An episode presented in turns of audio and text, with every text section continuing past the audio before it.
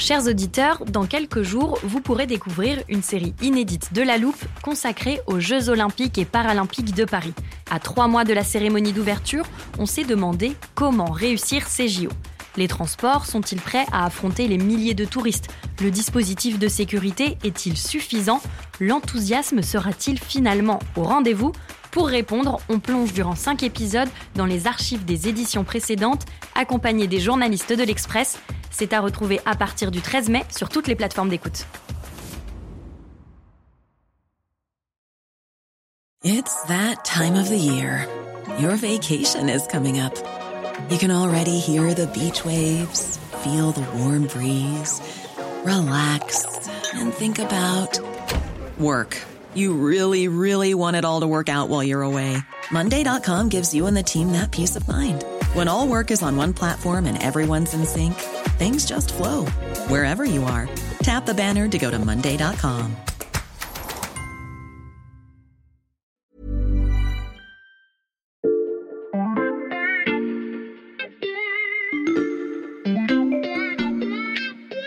Salut, c'est Xavier Yvon. Bienvenue dans La Loupe, le podcast quotidien de l'Express. Allez, venez, on va écouter l'info de plus près. Bon, on reprend les bonnes habitudes et donc pour commencer cet épisode, je vais aller chercher dans l'armoire à archives de la loupe, là où on range tous nos anciens podcasts. Juste avant les vacances, nous nous étions une nouvelle fois glissés dans les coulisses d'une réunion du service politique de l'Express. Les journalistes faisaient le bilan des fameux 100 jours d'Emmanuel Macron, que ce soit pour l'exécutif ou l'opposition. L'épisode est juste là, pas besoin de fouiller très loin. Pendant cette discussion, Paul Cholet et Erwan Brucker avaient dit ceci. On a aussi maintenant une droite qui menace euh, le gouvernement d'une motion de censure euh, à l'occasion du prochain budget. Euh, voilà, donc il est ça. possible qu'à l'automne, au moment du budget, même il dégaine ça. J'avais donc déjà noté dans mon calendrier le bras de fer autour du budget à l'Assemblée nationale au moment de l'automne. Et quand j'ai discuté avec Éric Mandonnet, le chef du service politique, il m'a précisé que ça ne serait pas la seule bataille parlementaire. Je vais aller le chercher, vous allez tout comprendre.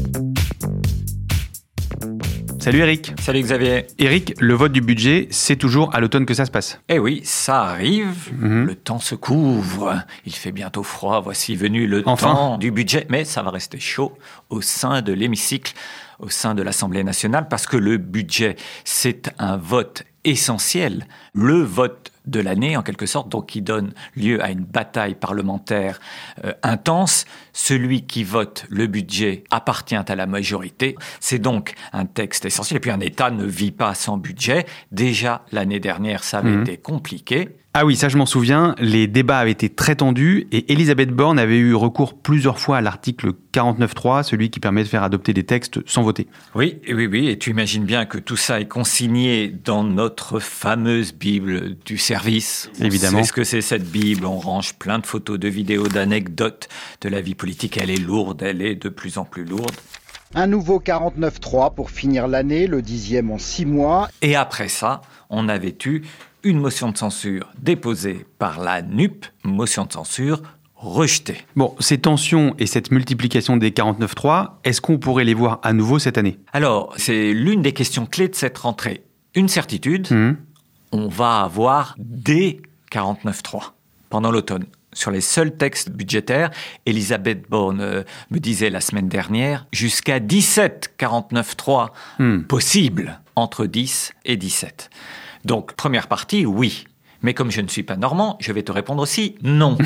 Parce que, à force d'user du 49.3, le gouvernement fait presque un pari, un pari d'opinion, c'est que le 49.3, eh ben, il va être usé, usé aux yeux de l'opinion. C'est-à-dire qu'il y aura un peu une lassitude et que ce qui était un événement l'année dernière le serait moins cette année.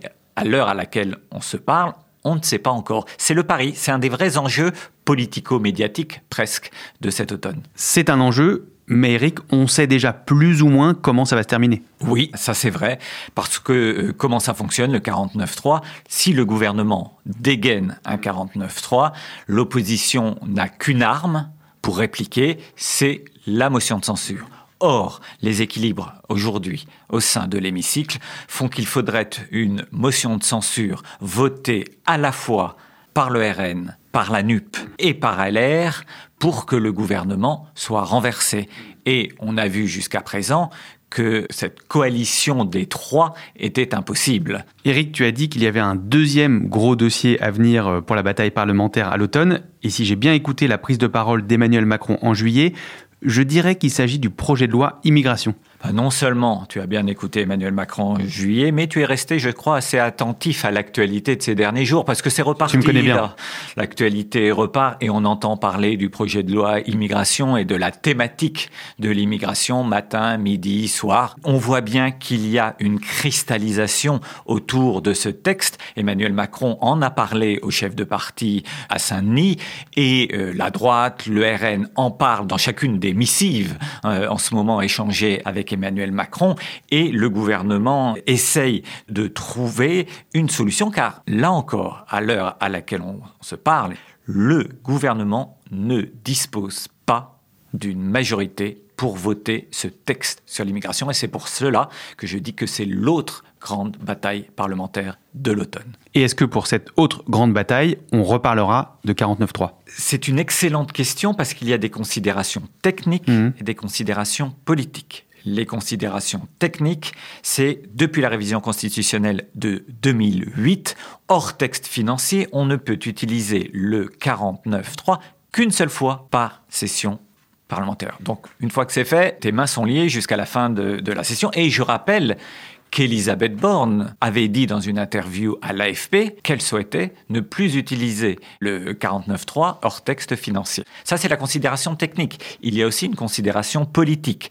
Emmanuel Macron, dans ses interventions des derniers jours, a toujours laissé planer la menace mhm. du 49-3.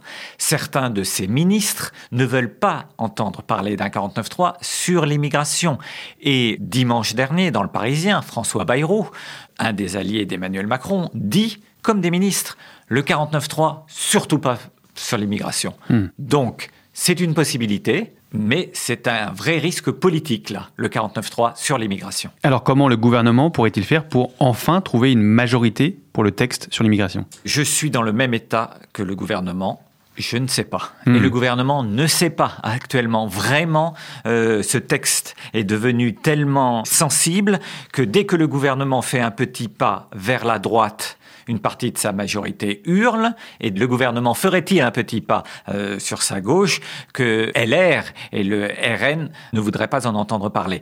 Il y a un article qui résume tout, qui est devenu un totem. C'est l'article sur la régularisation des métiers en tension. Mhm. Il y a des travailleurs clandestins qui sont employés dans des métiers dits à tension, où on manque de main-d'œuvre.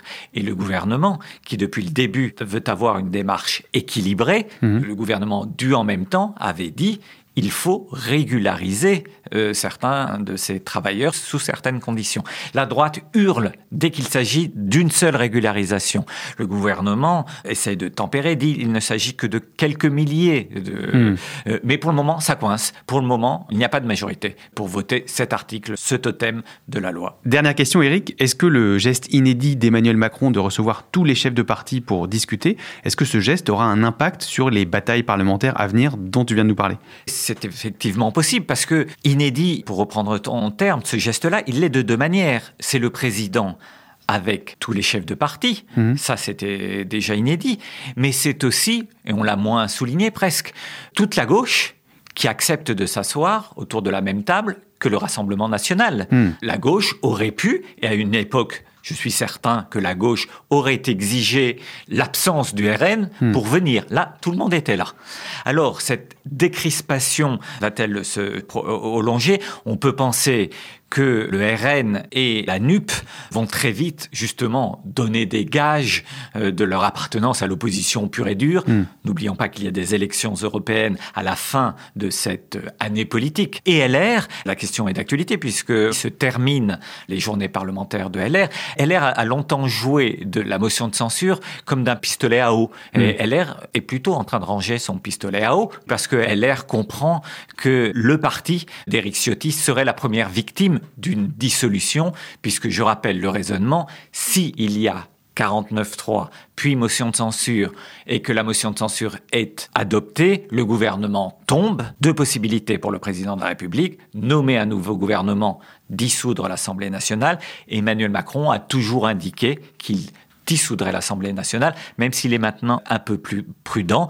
Mais donc cette décrispation risque de ne pas se prolonger. La vraie question, c'est sur un accident parlementaire, est-ce qu'on aura à un moment le vote d'une motion de censure? Eh bien, on gardera tout ça en tête au moment des débats à l'Assemblée où donc la température ne devrait pas retomber.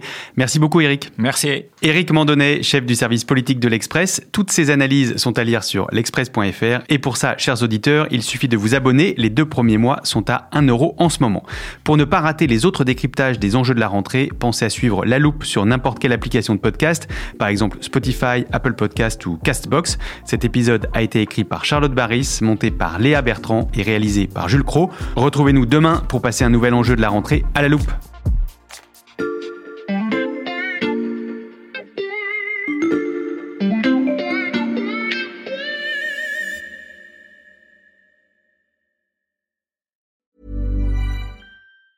Hey, it's Danny Pellegrino from Everything Iconic. Ready to upgrade your style game without blowing your budget? Check out Quince. They've got all the good stuff shirts and polos, activewear, and fine leather goods, all at 50 to 80% less than other high end brands. And the best part? They're all about safe, ethical, and responsible manufacturing. Get that luxury vibe without the luxury price tag. Hit up quince.com slash upgrade for free shipping and 365 day returns on your next order. That's quince.com slash upgrade.